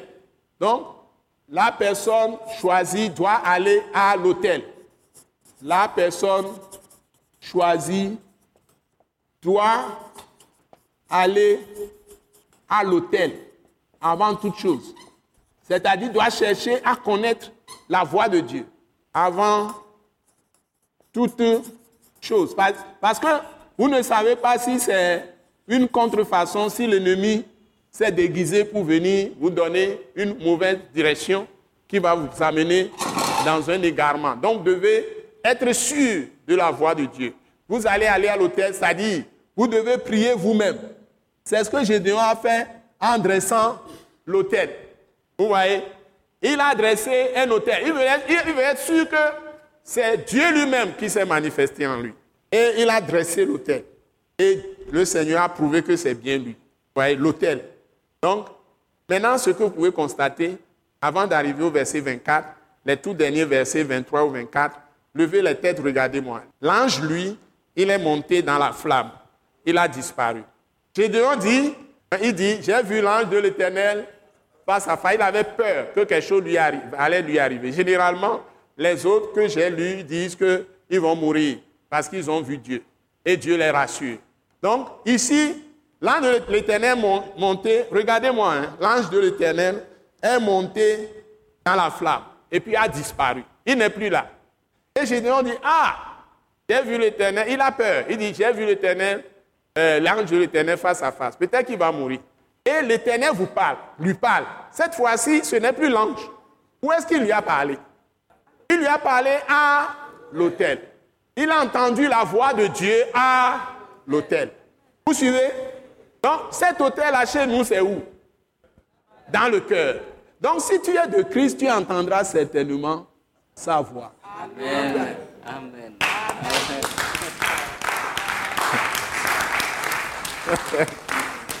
Dans ton cœur, tu sauras que Dieu t'a parlé. Tu sauras que tu sais que tu sais, que Dieu t'a parlé. Qui a déjà reçu des convictions comme ça à un moment donné que Dieu lui a parlé. Hein? Vous êtes nombreux. il faut développer ça. Priez. Si vous n'avez pas encore reçu des convictions comme ça que Dieu vous a parlé, continuez à prier. Hein? Il va, ça va vous arriver. Nous enseignons ces choses pour que vous aussi vous sachiez que c'est possible. C'est le sang de Jésus qui vous lave et qui permet au Saint-Esprit de demeurer en vous. C'est tout. Vous confessez, ce n'est pas des gens extraordinaires, les gens les plus méritants. Ce n'est pas la grâce. Donc, une fois que vous vous laissez à Dieu, vous avez reçu par la foi, vous priez, vous mettez uniquement sous le sang de Jésus, c'est-à-dire vous comptez uniquement sur son œuvre finie de rédemption, qu'il est mort pour vos péchés, il est ressuscité. Et ce sacrifice qu'il a fait, Dieu l'a agréé pour tout homme qui croit en Jésus. Et tu es qualifié pour recevoir le Saint-Esprit. Et c'est l'Esprit de Dieu qui est en toi lui-même qui peut te faire entendre sa voix. La voix n'est pas une voix souvent aussi audible comme vous m'entendez. Ça vient de façon très subtile et ça te donne une conviction. Et quand tu sais que tu as entendu la voix de Dieu, les pensées viennent dans ton cœur. C'est dans le cœur que nos pensées viennent. Tu as une idée et tu as la conviction à l'esprit que ça vient de Dieu pour toi. Et quand ça vient de Dieu, il y a des signes qui montrent que Dieu t'a parlé. Le, le, le signe le plus important, c'est la paix que tu éprouves. La paix que tu éprouves quand tu as la pensée et que tu veux l'exécuter, tu as une paix.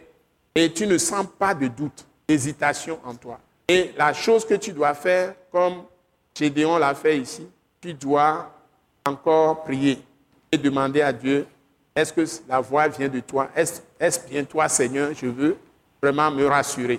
Et tu donnes un peu plus de temps pour t'examiner, pour voir si la conviction sera toujours là. Et si la conviction continue à grandir, à s'affirmer, Dieu peut même te donner des signes. Hein, et tu sauras que vraiment c'est Dieu qui t'a parlé. Et si c'est un projet que tu vas faire, tu sauras que Dieu est dedans. Donc si Dieu n'est pas dedans, tu te lances, c'est pas bon. Ça peut te créer des problèmes plus tard. Par exemple, projet de mariage, choix de conjoint. C'est une aventure très délicate. Donc tu ne dois pas te précipiter. Même tu peux avoir un songe, mais ça peut être faux. Ça peut être donné par l'ennemi. Donc tu dois examiner bien les choses avant de te mettre dedans. Et ça peut être projet de travail, projet de voyage. Ça peut être projet d'entreprendre même euh, quelque chose d'original, comme créer une entreprise, créer une église, hein, se lancer dans le ministère. Tu as reçu la paix pastorale, la paix d'être prophète, la paix d'être ceci, docteur, etc., ou évangéliste ou missionnaire, où tu vas commencer à aller dans un pays autre que ton pays. Si tu dis que tu as reçu la révélation, tu dois tester ça. Parce qu'il y a beaucoup d'esprits trompeurs. Il y a beaucoup d'esprits trompeurs. Il y a des esprits séducteurs. Je suis en train de, recevoir beaucoup de choses, des exemples qui défient dans mon cœur, mais je ne peux pas tout sortir. Donc il y a des esprits séducteurs qui vont te saper, qui vont te troubler. Donc tu dois être très réaliste. Donc si la chose vient de Dieu, ça ne doit pas être un suicide pour toi. C'est Jésus qui est venu mourir pour nous. Il ne nous dit pas d'aller mourir pour lui. Je vous le répète. C'est Jésus qui est venu mourir pour nous. Il ne nous demande pas d'aller mourir pour lui ou de, mourir pour lui. Par exemple, tu es dans une situation où c'est un véritable chaos total, tout est détruit. Dieu te dit de te dégager. Tu ne veux pas te dégager, tu dis que tu vas rester dedans. Ça, tu vas mourir bêtement. Dieu ne nous a pas créés pour qu'on soit esclave des hommes jusqu'à mourir physiquement. Ça, c'est une parenthèse aussi. Donc, tu dois exercer aussi la sagesse. En plus de ce que tu peux recevoir comme direction qui vient dans l'esprit, tu dois utiliser la sagesse qui est fondée sur la parole de Christ. Donc, tu dois avoir les pieds sur terre. Dans ces circonstances, tu dois trouver un homme, un homme de Dieu vraiment expérimenté, qui est fondé dans la foi, qui a vraiment l'expérience de la vie et qui peut aussi te conseiller. C'est très important. Tu ne décides pas hâtivement et puis tu crois que tu es plus intelligent que tous les autres dans le monde. Ça arrive quand on est jeune. Tu penses, quand tu viens à Christ, tu es jeune et tu as de ces révélations beaucoup. Tu crois que tu es le plus fort de tout le monde. Ça m'est arrivé moi aussi. Donc tu dois avoir quelqu'un qui guide tes pas, qui est vraiment un homme d'expérience, un homme de Dieu d'expérience, mature, qui n'a aucun intérêt à te manipuler ou bien à te laisser t'égarer, mais qui va travailler pour Christ, pour Dieu dans ta vie. C'est ce que je vous conseille. Donc, quand Gédéon a fait ça, Dieu va faire quelque chose d'unique pour Gédéon. Donc, ce qui est sorti ici, c'est que le Dieu qui a visité Gédéon, quand il a dressé l'autel, il lui a donné quel nom Donc, il a, qu'est-ce qu'il a, comment on a dit ça exactement? Dites-le moi. Comment on a, on a déclaré ce Dieu? Comment on l'a appelé? L'éternel Père. Donc, la mission a été décidée par l'éternel Père. Non, nous allons le dire, si on veut le dire clairement aujourd'hui, Dieu de paix. Nous retournons maintenant, vous-même, vous prenez Romains 16, versets 19 et 20. Allons-y. Romains 16, versets 19 et 20. 1, 2, 3, go. Pour vous, votre obéissance est connue de tous. Je me réjouis donc à votre sujet et je désire que vous soyez sages en ce qui concerne le bien et purs en ce qui concerne le mal. Le Dieu de paix écrasera bientôt Satan sous vos pieds. Voilà. Que la grâce de notre Seigneur Jésus-Christ soit avec vous. Voilà. Maintenant, voilà un monsieur, levez la tête encore. Il s'appelle Gédéon. Madian vient, il vient des multitudes avec Moab, il ravage tout. Ils brûlent les plantations, ils font des ravages et ils tuent les Israélites. Les Israélites trouvent leur salut en allant, quittant même les maisons, les villes, pour se réfugier dans des cavernes. Ils étaient de vrais opprimés à l'extrême. Il y a un qui est resté dans la ville. Il va, quand les Madianis ravagent les champs, il reste quelques brides de, de, tiges de blé ou bien de maïs ou quelques épis qui sont renversés au sol. Il s'en va les prendre, les ramasser. Il met ça dans les sacs, il les frappe. Quand il trouve un peu de, maïs, il distribue au peuple. Et il faisait ça, tout le monde se cachait. Lui ne se cachait pas. Lui ne se cachait pas.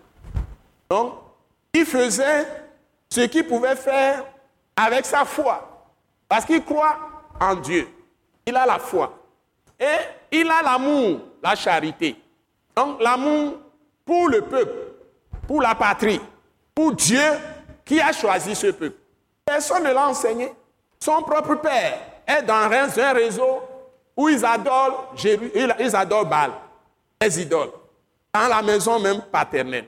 Mais lui s'est mis à part pour l'éternel, pour ce Dieu d'Israël. Et le bien qu'il peut faire, il continue à le faire.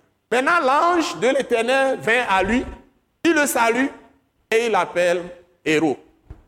C'est pas ça que vous avez lu? Vaillant héros. Et il dit, mais comment tu m'appelles vaillant héros? En quoi je suis vaillant? Et puis, l'ange lui dit, l'éternel avec toi. Si l'éternel est avec nous, pourquoi tous ces malheurs? Et tous ces prodiges qu'on nous a racontés que Dieu est tout puissant, il a fendu la main devant Israël, ou bien il a fait des miracles, il a fait des tas de choses en Égypte, il a sauvé nos, nos pères, pas des miracles redoutables, il a même frappé les premiers-nés d'Égypte, il nous a libérés à bras étendus. Et on est sorti, fendu la main rouge devant nous, a fendu le, le, les eaux du Jourdain, les miracles, les résurrections par ici, et même Josué a suspendu le soleil pour vaincre les ennemis. On a vraiment zigoué tous les ennemis, on nous a installés. Tous ces beaux discours qu'on nous a. Où ça se trouve? Va avec cette as, délivre Israël. Quoi? Moi, moi qui suis le plus petit dans une petite famille en Israël. Et donc, mais il s'est ressaisi. Donc, ok. Si c'est toi vraiment, si c'est toi, l'éternel qui me parle, attends, je vais faire sacrifice. Je vais aller à l'hôtel. Je ne compte pas sur ma force, ni sur mon intelligence, ni sur ma sagesse, ni sur mes mérites. Je vais aller à l'hôtel. C'est-à-dire, je vais chercher à savoir si c'est vraiment toi, mon Dieu. Et il va encore faire d'autres tests. Mais ici, il, s'en va. Il va préparer un chevreau, patati patata, avec farine, sans levain, tout ça, pain sans levain, etc. Et il dit, ne parle pas, hein, j'arrive. Il revient. Jusque-là, il ne sait pas que c'est l'ange de l'éternel. Il sait pas, il croit que c'est un simple homme. Il vient préparer les choses. Et l'ange éternel avait un bois. Il tend ça, il touche le rocher, le feu sort du rocher. Et lui-même, il disparaît. Ah, j'ai vu. Et puis maintenant, Dieu va continuer ses instructions qu'on verra la prochaine fois.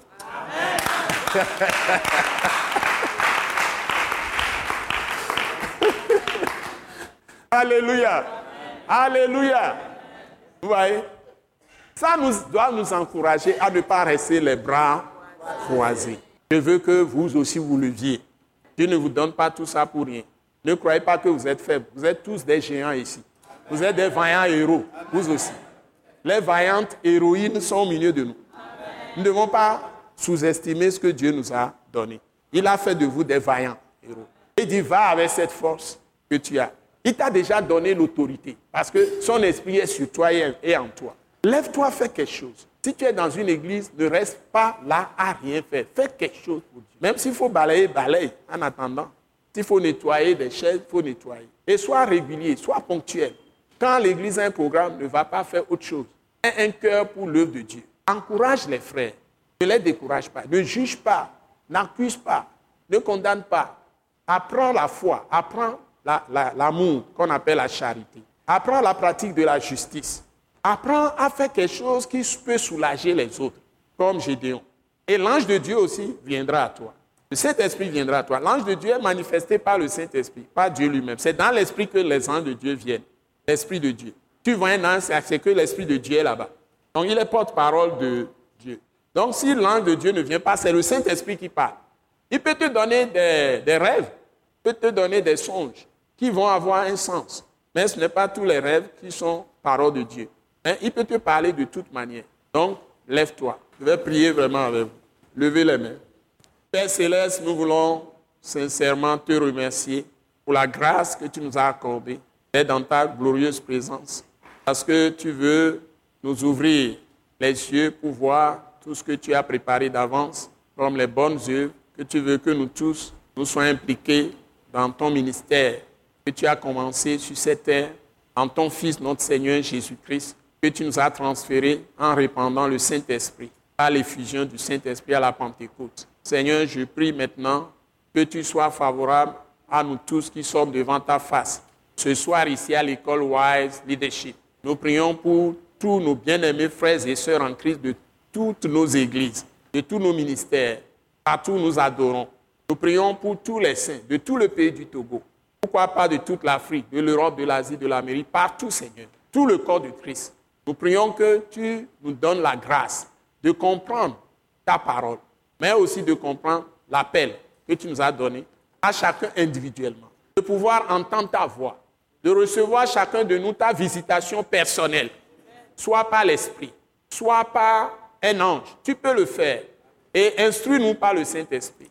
Apprends la direction dans laquelle tu veux nous voir à marcher, Seigneur, fidèlement avec toi, selon le ministère que tu nous as donné depuis le ciel, selon la fonction, l'onction que tu nous as donnée. Et que ton esprit soit sur nous tous. Ton esprit nous remplisse tous. Et que tu continues à te révéler à chacun de nous, à travers ta parole, à travers tous les enseignements que nous recevons. Et que tout ce qui est ivraie en nous soit consumé par le feu de Dieu. Tout ce qui est ivraie, ou bien tout ce qui est esprit de séduction, de corruption d'intelligence soit chassé de nous. Et que ton Saint-Esprit seul soit notre enseignant. Soit la lumière qui nous éclaire. Seigneur, que ton nom soit béni. Te donnons toute la gloire. Et donne-nous aussi la grâce d'avoir tout ce dont nous avons besoin dans la présente vie pour pouvoir vivre d'une manière digne et agréable devant ta face. Seigneur, pouvoir tous nos besoins. Besoin de santé, besoin financier, besoin de travail, besoin de choix de conjoint, besoin de paix dans nos familles, tout ce dont nous avons besoin. Seigneur, que ta sagesse, ton esprit d'intelligence, ton esprit de discernement, ton esprit de grâce, ton esprit de force, ton esprit de conseil, ton esprit de connaissance, de crainte de Dieu, d'humilité nous remplissent tous. Et que nous tous nous soyons capables, par le Saint-Esprit, de faire ta volonté. Reçois nos actions de grâce pour nous avoir exaucés quand nous t'avons prié reçu au nom puissant de Jésus-Christ. Amen. Acclamons le Seigneur notre Dieu. Merci. Merci. Merci. Alléluia, nous allons recevoir la bénédiction.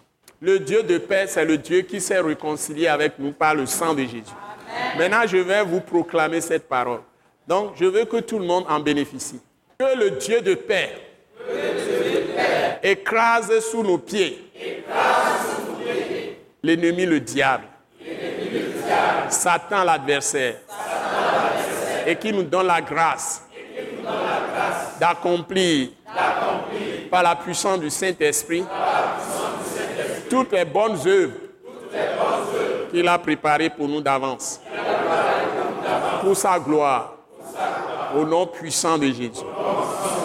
Amen. Et recevez, maintenant c'est moi qui parle. Et maintenant, que la paix de Christ vous accompagne, qui vous remplisse, que la paix vous dirige, que la puissance de Dieu qui roule sur cette paix soit manifestée dans vos vies. Partout où vous êtes, soyez la lumière du monde. Au nom puissant de Jésus. Amen. Acclamons très fort le Seigneur. Alléluia. Nous croyons que vous avez été bénis et édifiés à l'écoute de ce message et vous exhortons à persévérer dans la grâce de Dieu. Pour plus d'informations et pour écouter d'autres puissants messages, merci de visiter le site web www.atacinternational.org. Soyez bénis en Jésus-Christ.